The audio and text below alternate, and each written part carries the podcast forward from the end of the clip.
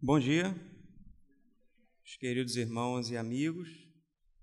Eu, como sempre faço, agradeço, né, o pastor Eduardo, o pastor Roberto, pela licença nesse domingo, mas dessa vez o, o agradecimento é um pouquinho maior, porque a responsabilidade é um pouquinho maior também. Pastor Eduardo me convidou para estar aqui com os irmãos, mas né, no dia de hoje, mas nos demais cultos de janeiro nós também estaremos juntos aí pela manhã. Então, até o dia 31, é, os irmãos vão me ver aqui na frente. Então, que Deus me conceda graça né, e me conduza aí nesta responsabilidade. Então, convido que os irmãos abram suas Bíblias na carta do apóstolo Paulo aos Romanos, no capítulo 12. E o tema, irmãos, que nós iremos conversar durante esses quatro domingos é o tema do amor fraternal o amor fraternal. Carta do apóstolo Paulo aos Romanos, capítulo 12. Nós vamos ler do verso 9 até o verso 21. Romanos 12, 9 a 21.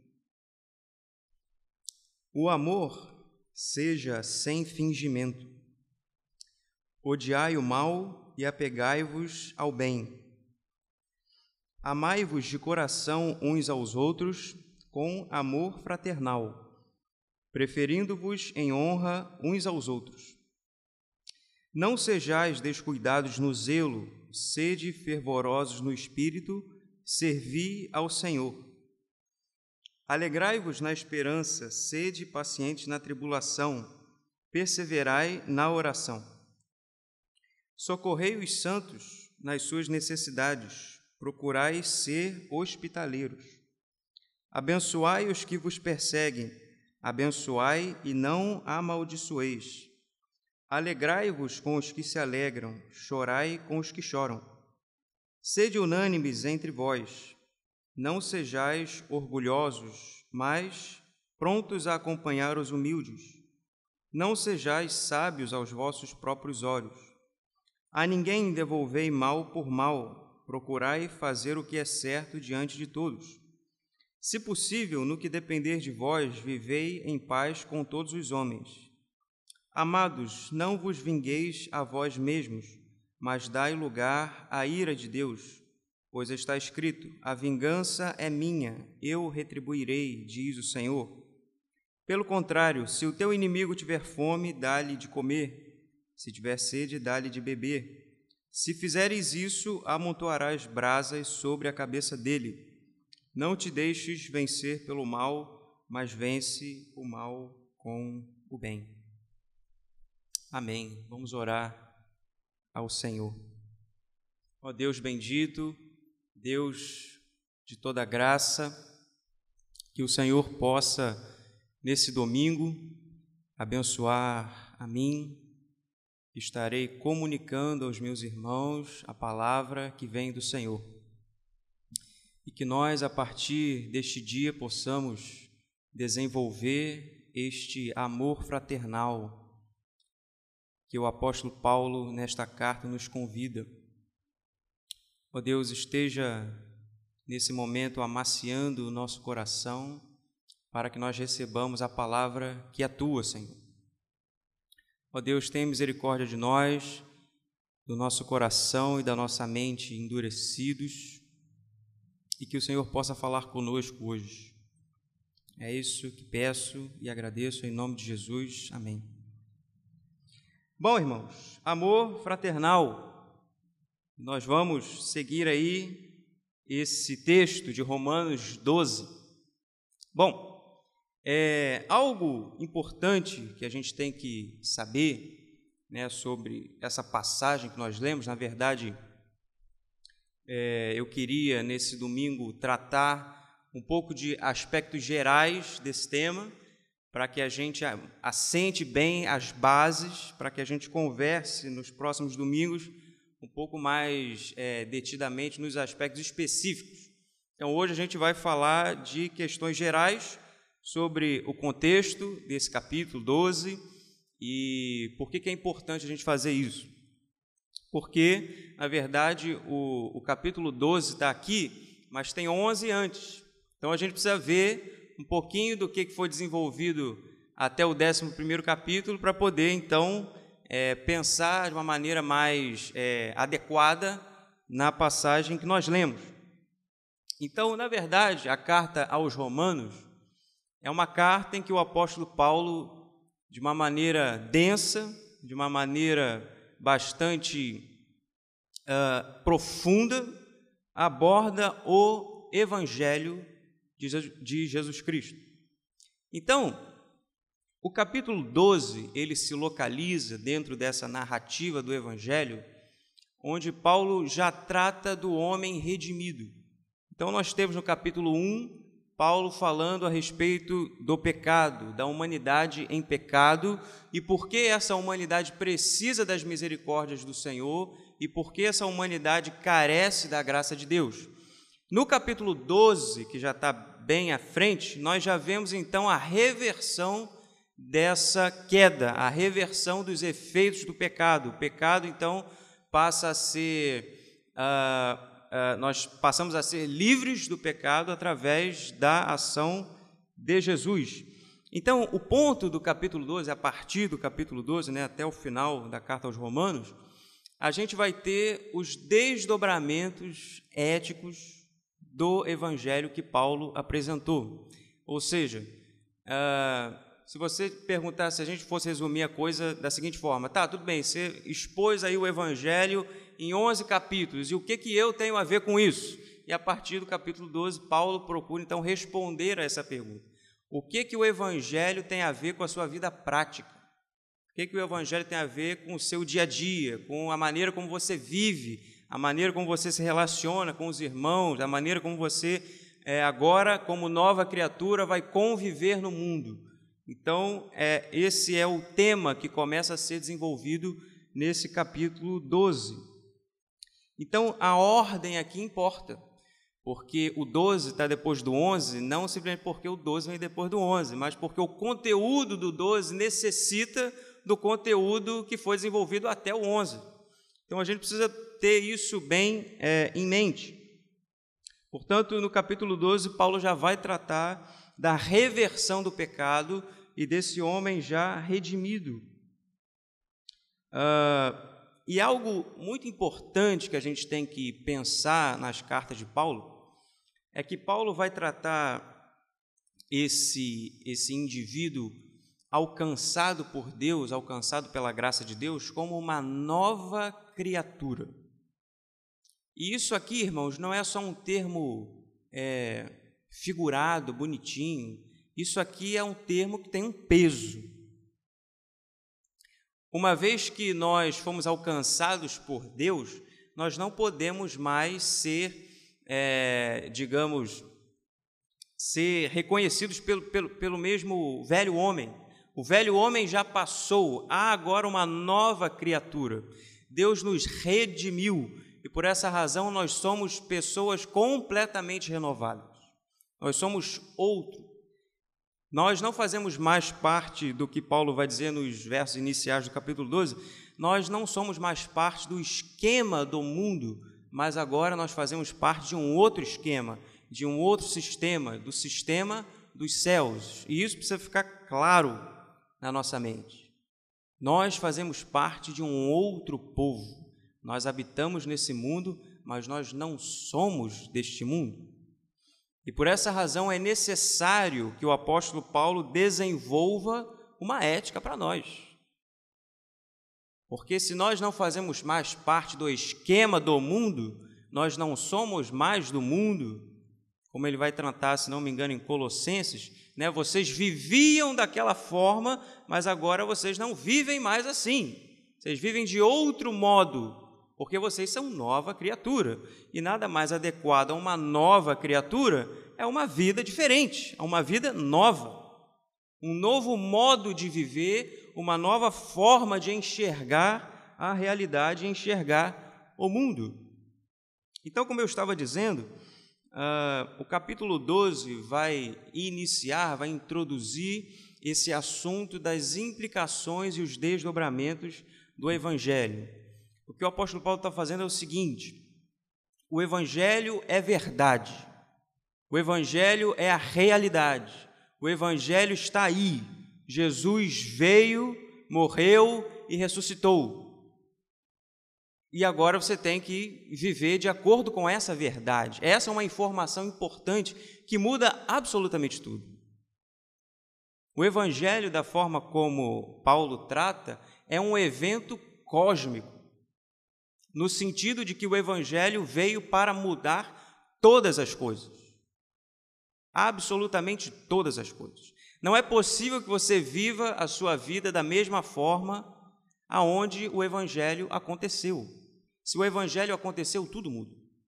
As estruturas se modificam, os conceitos se modificam, a sua vida se modifica, os padrões se modificam, tudo muda. Então, o que Paulo está fazendo é alertar para isso. Se o Evangelho é uma realidade, então todas as coisas se tornam diferentes. Ah, eu acho muito interessante o crente que acha que a vida cristã se resume a uma mudança de agenda. Ah, agora eu sou crente, então quarta-feira tem culto de oração, é, sexta-feira tem culto também, sábado, é, domingo tem culto, é, depois tem programação de não sei o que, tem que botar na minha agenda aqui que agora eu sou crente. Ser crente não é uma mudança de agenda, irmãos. Ser crente não é incluir certas é, é, atividades no seu dia a dia. Ser crente não é você passar a andar com pessoas diferentes. É claro que isso tem a ver também, mas ser crente é muito mais do que isso. Ser crente é uma mudança completa de vida, do seu entendimento enquanto indivíduo, enquanto pessoa, enquanto ser que existe, que habita nesse mundo. É uma completa mudança de mentalidade, é o que Paulo vai colocar aqui nos versos iniciais do capítulo 12, mais uma vez, né, eu faço referência, ah, onde ele vai colocar no verso 2: E não vos amoldeis ao esquema deste mundo, mas sede transformados pela renovação da vossa mente. Então, uma mudança de mentalidade. O crente passa a pensar o mundo de um outro jeito, passa a enxergar a realidade de uma outra forma, passa a interpretar as coisas de um outro modo, por quê? Porque ele vive segundo um conjunto de verdades que ele não pode deixar de lado. O crente foi alcançado pelas misericórdias de Deus. E ele precisa enxergar esse Deus como sendo tal, como sendo um Deus misericordioso, cuja bondade, cuja vontade é boa, perfeita e agradável. E tem crente que ainda não consegue ver isso. Tem crente que ainda o tempo todo briga com Deus não consegue enxergar Deus como sendo misericordioso. Não consegue enxergar a bondade de Deus como sendo boa, perfeita e agradável. A vontade de Deus como boa, perfeita e agradável. Há um problema aí de identidade. Um crente que ainda não entendeu o que é ser crente. Porque ainda está com o coração revoltado com Deus. Mas está na igreja, está louvando ao Senhor, está lendo a Bíblia, está tendo uma devocional diária, mas tem um problema aí. Aquilo que a gente chama de parafuso solto. As coisas estão fora do lugar. As coisas precisam se encaixar. Você não pode achar que você é crente e, e, e, que essa sua identidade como crente se define apenas por ir à igreja, por fazer parte da EBD. Não! De forma alguma, não. Ser crente é algo muito mais profundo e sério. E hoje em dia a gente está vendo a banalização de ser crente. Todo mundo é crente.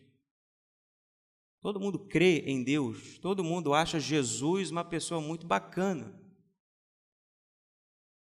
mas o que a gente vê aqui no apóstolo Paulo é que ser crente implica uma mudança completa de identidade, de você se reconhecer como algo completamente diferente.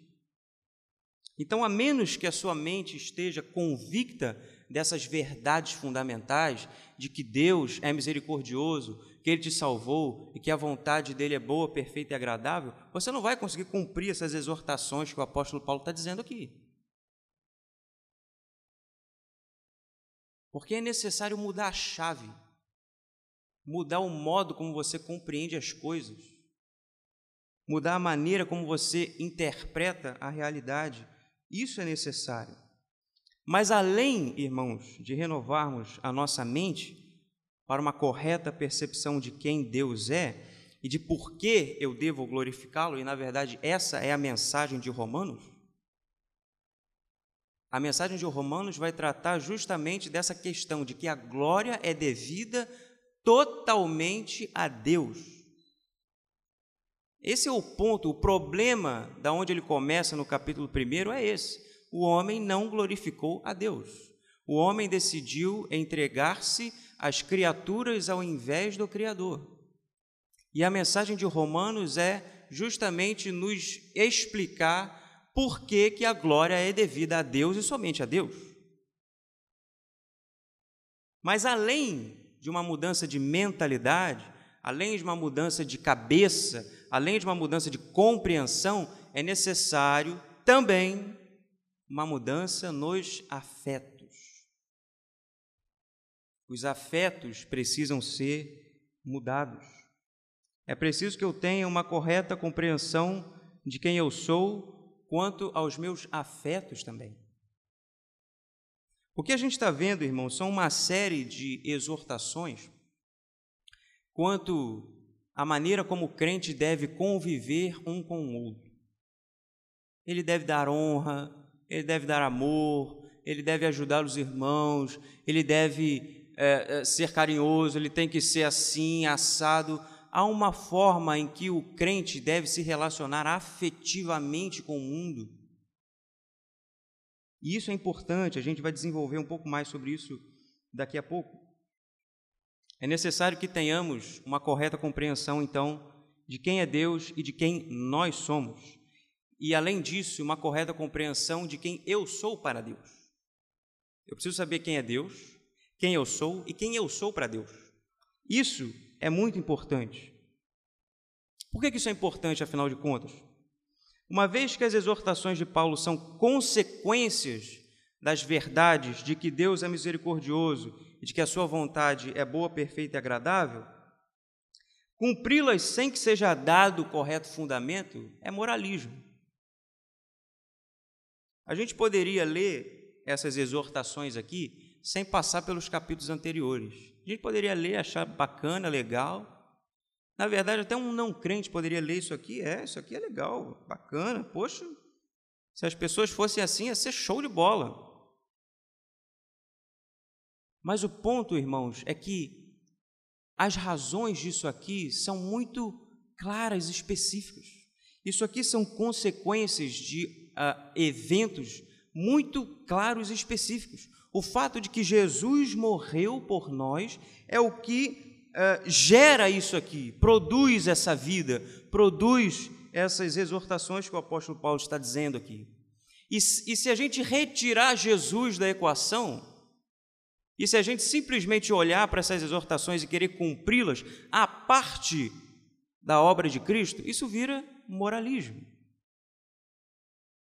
É você dizer que isso aí é certo, que você tem que viver desse jeito, mas a parte de qualquer fundamento a parte de qualquer princípio. Mas eu devo viver assim por quê? Qual a razão disso? O comentário de João Calvino à carta de Romanos, ele vai dizer que era uma coisa dos filósofos. Os filósofos tratavam da moral apenas do ponto de vista temático. Ah, eu vou pensar sobre a moral, sobre a ética, como é que é o é, né, a vida correta, como é que é o bom procedimento, como que eu devo viver entre as pessoas, como que é a melhor vida, mas isso apartado de qualquer fundamento. é como um corpo sem cabeça, é o que Calvino vai dizer. Você tem ali o corpo prontinho, dizendo como você tem que viver, como que é, né? Ah, eu quero saber como que eu posso ser uma boa pessoa. Aí você vai, lê aqui. Mas você não tem o fundamento de onde é que isso vem, por que, que isso é assim, por que, que isso foi desenvolvido, isso aponta para onde? A ética do cristão aponta para a obra de Jesus. E isso precisa estar claro no nosso coração. Nós não devemos ser bonzinhos apenas do ponto de vista pragmático. Ah, nós somos uma igreja, nós somos uma união de pessoas. É interessante, né, do ponto de vista pragmático, que a gente seja educado uns com os outros, para não dar confusão, para não dar problema, para a gente não esquentar a cabeça. Imagina, né? Se todo mundo brigar com todo mundo, na hora da assembleia nem, a gente não resolve nada. O irmão vai querer falar do outro, vai querer apontar para o outro, vai querer brigar com o outro. Então, do ponto de vista pragmático, é bom que exista uma harmonia, que nem no ambiente de trabalho. Se todo mundo briga no ambiente de trabalho, ninguém trabalha. O trabalho não vai para frente. Então é bom que exista uma harmonia, um bom convívio. Mas, irmãos, a razão de Paulo escrever isso aqui, ele não está tendo em mente aqui apenas o convívio diário da igreja. Ele não está pensando aqui apenas, é, ah, poxa, a igreja precisa ser assim, porque aí vai ser melhor, né? Vai ser uma igreja mais legal, mais confortável, os irmãos vão se sentir bem lá. Tudo bem que isso é bom, mas não é o ponto de Paulo aqui. A igreja precisa ser assim porque Cristo morreu e ressuscitou. Esse é o ponto. Essa é a razão. Não é só para você desenvolver um ambiente saudável, um ambiente legal, um ambiente agradável. Não é só para isso. O seu compromisso ético é, em primeiro lugar, com Jesus. Jesus, se o Senhor morreu, então eu vou viver desse jeito. Porque você pode muito bem falar o seguinte: ah, tudo bem, mas eu não faço muita questão de uma igreja muito harmoniosa, não. Tudo bem, eu posso conviver numa igreja que tem certos problemas, eu não, ligo, não. Mas a questão não é você, meu irmão. A questão não é se agrada a você mais ou menos. A questão é se a igreja está seguindo segundo verdades específicas, está vivendo segundo essa realidade de que o evangelho é verdadeiro. Essa é a questão. Esse é o ponto. E a gente pode ver que isso aqui é um termômetro muito importante para a igreja. E aí eu entro numa outra questão, que é muitos dos problemas que a igreja enfrenta. Na verdade, eu vou ser radical agora: 100% dos problemas de relacionamento que a igreja enfrenta é por uma questão de má compreensão do indivíduo a respeito de quem é Deus e uma má compreensão do indivíduo a respeito de quem ele é. Que ele entra na igreja achando que ele tem que ser servido. E ele entra na igreja achando que as pessoas têm que servir a ele e que a coisa tem que se, né, o mundo tem que girar em torno dele. E aí ele começa a arrumar confusão, porque as vontades dele não estão sendo satisfeitas. Porque ele queria de um jeito e não está sendo do jeito que ele quer. Porque ele queria que o fulano fosse daquele jeito e o fulano não está sendo do jeito que ele quer. Ah, porque eu queria que o pastor fosse assim. Ah, o pastor Roberto não sei o quê. Ah, o pastor Eduardo. Ah, o grupo de louvor. Ah, o dirigente. Ah, não sei o quê. E o camarada acha que a igreja está ali para servir a ele. Porque ele acha que o mundo gira ao redor dele que as coisas são segundo a vontade dele. E aí ele não consegue se encaixar em departamento nenhum. A gente chega para ele, meu irmão, ajuda aqui no departamento tal. Aí ele entra. Aí começa a brigar, começa a criar discussão, porque ele quer de um jeito e ele quer de outro. Então, meu irmão, é claro que existem certas igrejas que são problemáticas. E que se você não está se dando bem lá, talvez seja um problema da igreja mas talvez seja um problema seu. Talvez seja um problema que você ainda não entendeu quem você é. A mensagem de Romanos também é uma mensagem que vai falar sobre a centralidade de Deus na criação. As coisas foram criadas por Deus e para Deus. Você não foi criado para você, você foi criado para Deus. A razão de você existir é para outro, não é para você. As coisas não têm que seguir a sua vontade, não têm que seguir a sua, a, aquilo que você quer, que você deseja, que é melhor e mais agradável para você. Não tem. Então é necessário que a gente entenda quem nós somos e quem é Deus.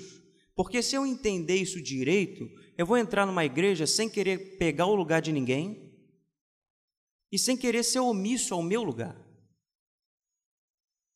Ah, porque eu estou na igreja, mas eu queria fazer aquilo lá. Mas o pessoal não deixa, o pessoal não quer, o pessoal está de marcação comigo, e aí o pessoal tem um problema comigo. Meu irmão, sirva a Deus aonde Deus colocou você. Paulo vai falar nesses versos anteriores aqui também sobre os dons. Deus deu dons a uns, Deus deu alguns dons a uns e outros dons a outros. Deus te deu uma missão, capacidades, dons. E você é orelha e está querendo ser olho. Você é pé e está querendo ser mão. Agora, no momento em que o pé entende que ele é pé, o corpo anda. Agora, se o pé quer ser mão, aí o corpo não anda. Então, você precisa parar de querer brigar com Deus e querer ser uma coisa que Deus não fez você dessa forma. E isso implica também em você não compreender que a vontade de Deus é boa, perfeita e agradável. Você fica querendo corrigir Deus. Ah, Deus me fez assim, mas eu acho que ele se enganou na hora que ele me fez. Porque eu tenho tudo a ver com aquilo lá. Poxa, vai me dar tão bem ali. Aquilo ali tem tudo a ver comigo. Por que, que Deus não me colocou lá? Eu queria estar lá, não queria estar aqui. E você fica querendo corrigir Deus, achando que Deus, na hora, estava né, meio distraído, aí ele te colocou no, no lugar errado. Aí você passa a vida toda brigando com Deus. Meu irmão, para que a gente desenvolva o amor fraternal, é necessário que a gente saiba muito bem quem é Deus, quem eu sou e quem eu sou para Deus. A receita para o bom convívio é essa. Agora, no momento em que todo mundo se acha a última bolacha do pacote, não tem pacote para todo mundo. Vai dar briga, vai dar problema, vai dar dissensão. As pessoas não vão se entender, vai todo mundo bater a cabeça.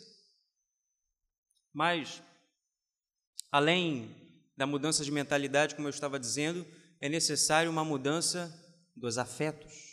Para que a gente desenvolva essa vida de amor fraternal, é necessário uma mudança de afetos também. Não é só uma questão de cabeça, de você entender do jeito certo, você compreender da maneira certa. O seu coração precisa mudar. É como Paulo vai dizer no verso 9 que nós lemos: o amor seja sem fingimento, odiai o mal e apegai-vos ao bem. O crente é aquele que odeia o mal e ama o bem.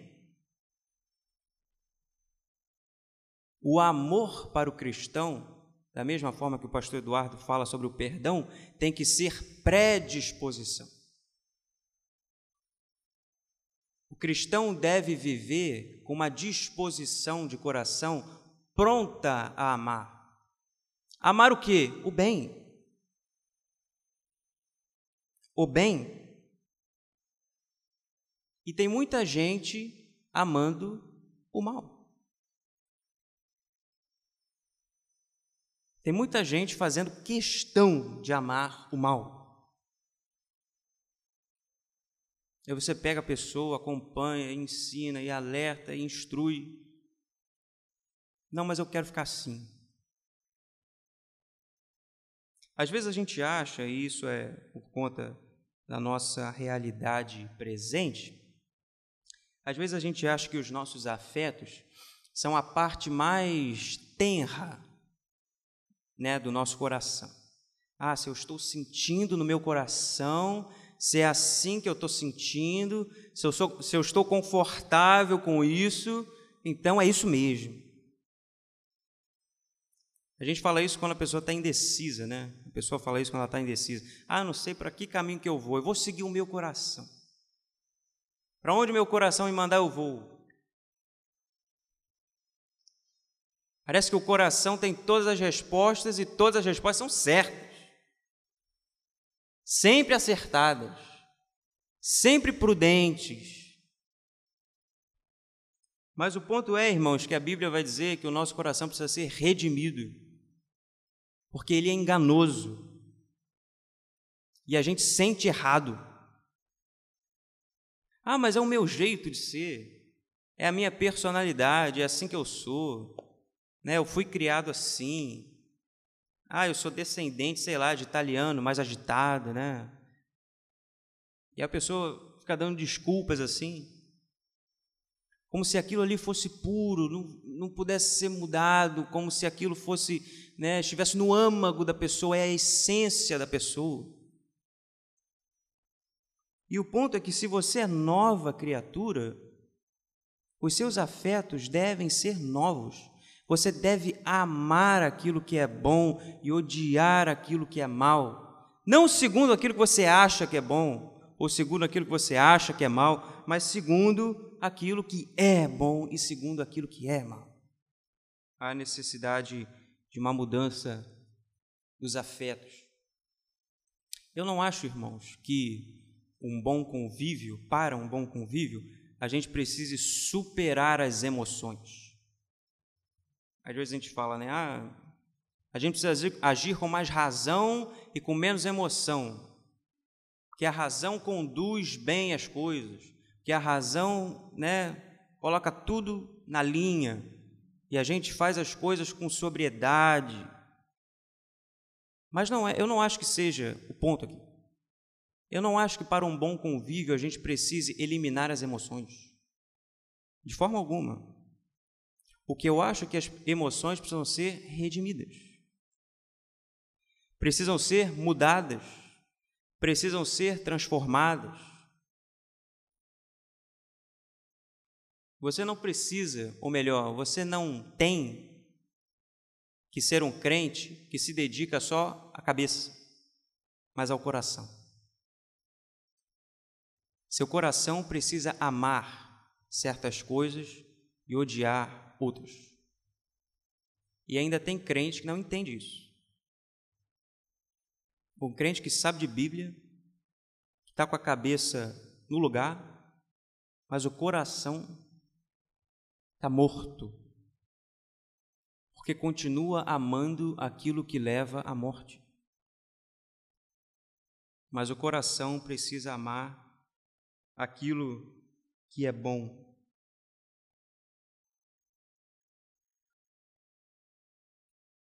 Você pode achar, diante disso tudo, né, ainda você pode achar, diante disso tudo que eu falei, que ser crente é só uma questão de assumir certos princípios morais. E você pode achar que você está do outro lado né, do esquema do mundo, você pode achar que você está do lado de Deus só porque você é um cidadão de bem. Ah, eu pago meus impostos,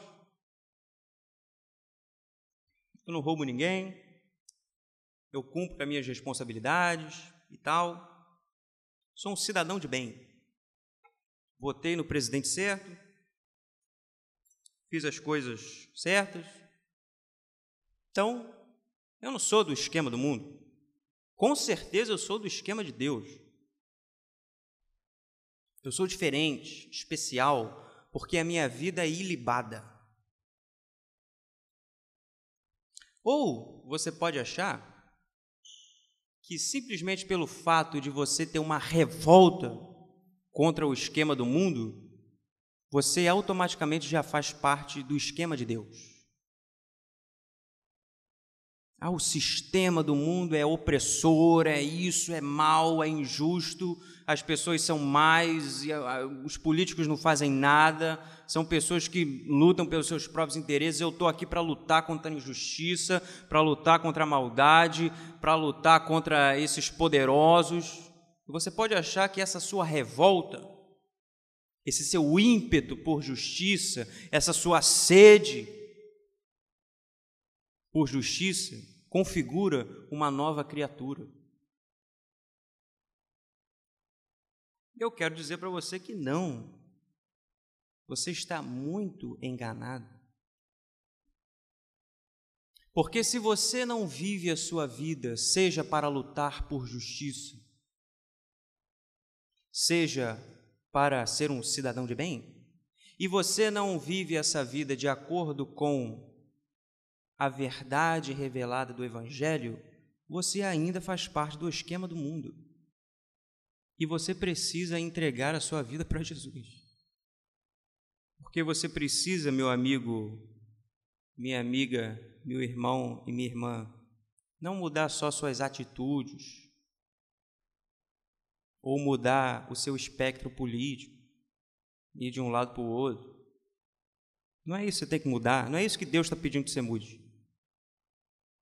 Ou melhor, não é isso que Deus muda. O que Deus muda é a sua identidade como um todo. Irmãos, isso aqui não é figurado, não.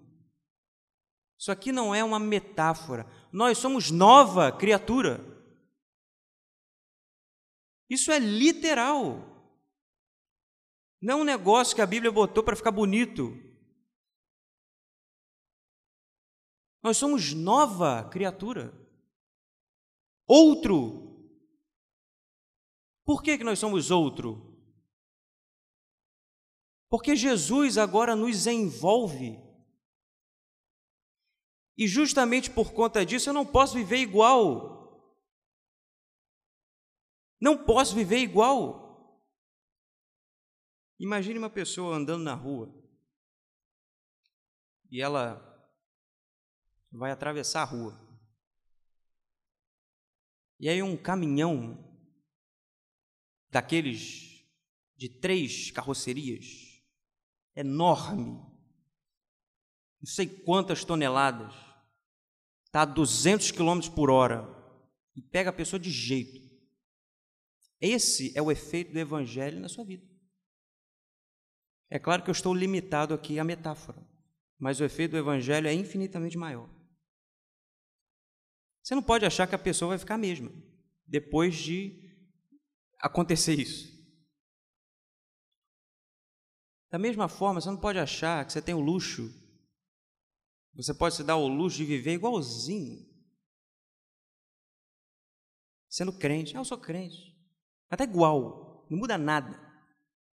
Continua sendo o mesmo sujeito, falando igual, pensando igual, se achando igual, que crente é você? E veja, irmãos, eu não estou pregando moralismo aqui. Eu não estou falando do, do, do, sujeito que se converte e continua usando bermuda e o crente agora tem que usar calça. Eu não estou falando da irmã que quando se converte é, é, precisa, não pode mais cortar o cabelo. Eu não estou falando disso, não, irmãos. Eu estou falando de identidade. O sujeito se converte e continua sendo igual. A identidade não mudou. É a mesma coisa. E acha que se, se vestindo de uma casca evangélica, moralista, acha que está se passando por cidadão do céu e não está. As exortações de Paulo nessa, nesse trecho que nós lemos são justificadas, porque com o perdão os nossos afetos foram corrompidos.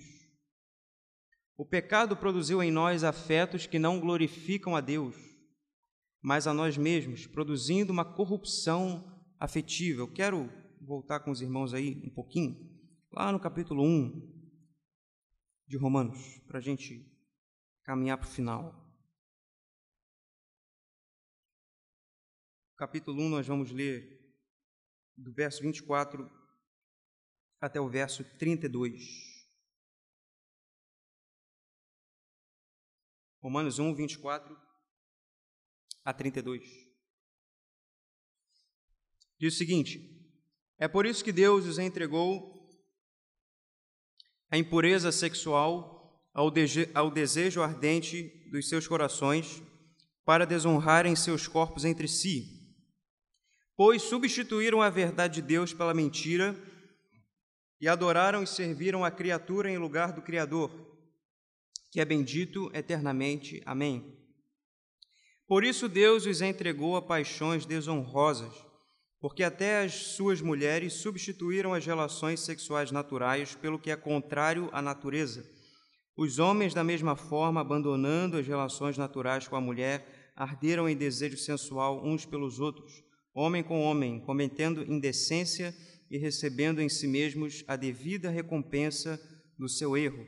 Assim, por haver rejeitado o conhecimento de Deus, foram entregues pelo próprio Deus a uma mentalidade condenável para fazerem coisas que não convêm, cheios de quê? De toda forma de injustiça, malícia, cobiça, maldade, inveja, homicídio, discórdia, engano, depravação, sendo intrometidos, caluniadores, inimigos de Deus, insolentes, orgulhosos, arrogantes, inventores de males, desobedientes aos pais, insensatos, indignos de confiança, sem efeito natural, sem, sem afeto natural, sem misericórdia, os quais, conhecendo bem o decreto de Deus que declara dignos de morte os que praticam essas coisas, não somente as fazem, mas também aprovam os que as praticam. É isso que o Evangelho veio redimir.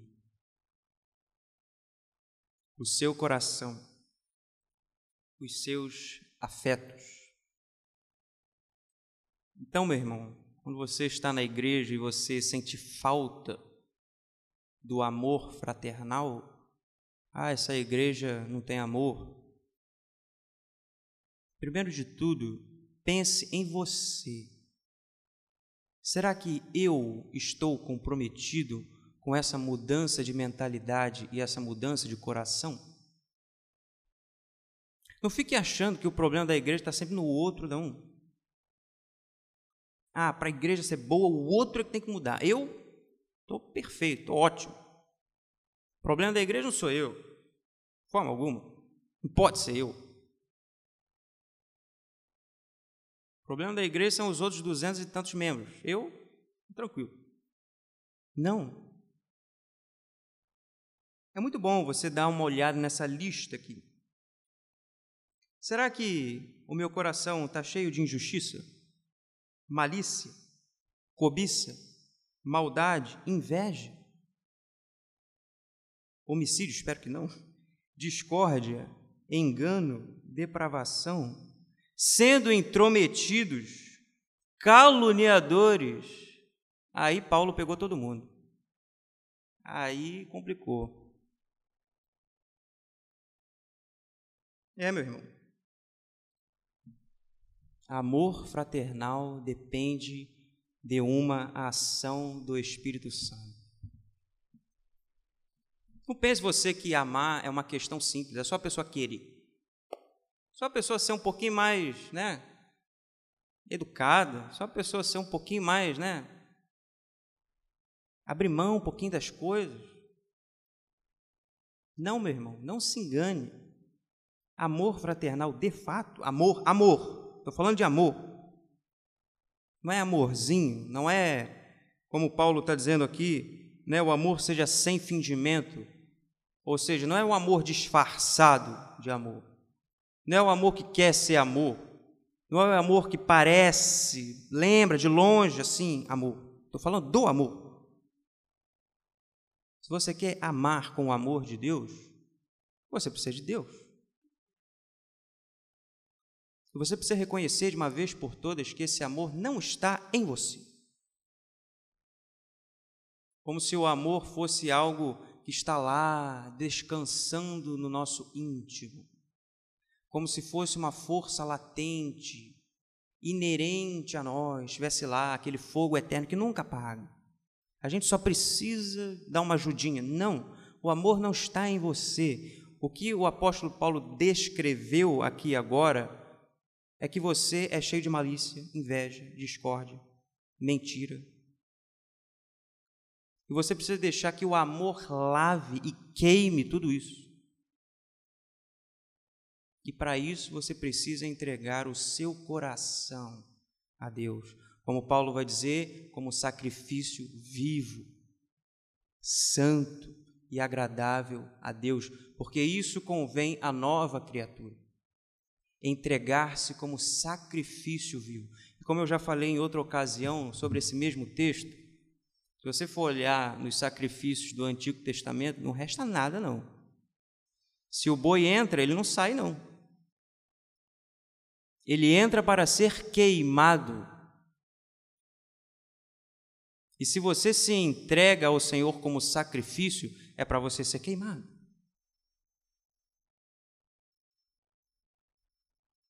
Você se entrega totalmente, mente e coração.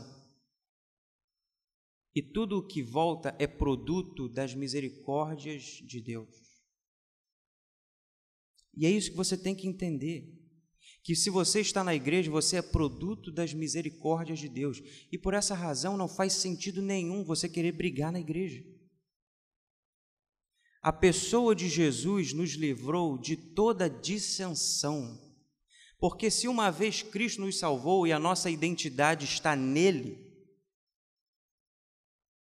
ele eliminou toda a dissensão. Porque agora, para eu me compreender, é só eu olhar para Deus. Eu não preciso mais ficar procurando a minha identidade. A minha identidade está em Deus e é Ele quem me dá, é Ele quem me diz quem eu sou. E todas as coisas são dele, para ele, tudo que eu preciso é dele, vem dele. Então eu não preciso ficar aqui dentro da igreja buscando o meu espaço, lutando pelo meu lugar. Você já tem um lugar, meu irmão, e esse lugar foi dado por Deus a você. E só por meio do sacrifício de Jesus é que nós podemos viver o amor fraternal. A igreja de Jesus só é possível por Jesus.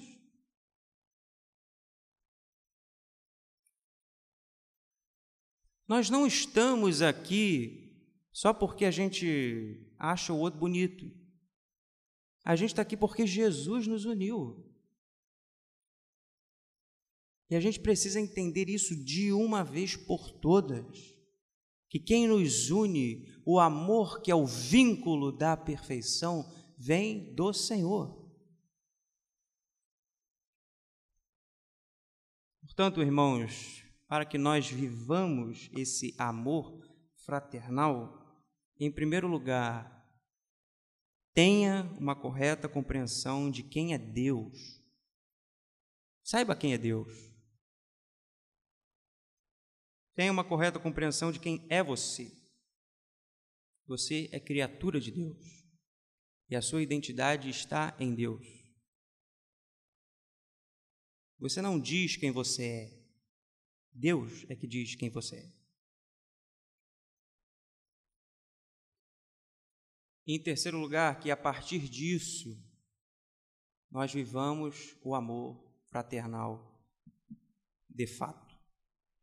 Mas nós vamos continuar conversando sobre isso na semana que vem e até o dia 31. E eu espero desenvolver bastante coisa com os irmãos pela graça de Deus. Amém, irmão? Vamos orar mais uma vez. Senhor, agradecemos a Ti, Senhor, porque o Senhor derramou sobre nós as Suas misericórdias. Agradecemos porque, por isso, nós podemos estar aqui. Agradecemos porque o seu Filho amado Jesus se entregou na cruz por nós e por isso, Senhor, nós podemos amar uns aos outros. Que o Senhor nos conceda essa graça de amarmos uns aos outros com o amor que o Senhor nos amou. Ó Deus, tenha misericórdia de nós, do nosso coração, que insiste, Deus, na maldade, na mentira, na dissensão. Tenha misericórdia, Senhor, e renove a sua aliança diariamente conosco, para que nós sejamos a semelhança do seu Filho. É isso, ó Deus, que pedimos e agradecemos, não sendo merecedores, mas em nome de Jesus. Amém.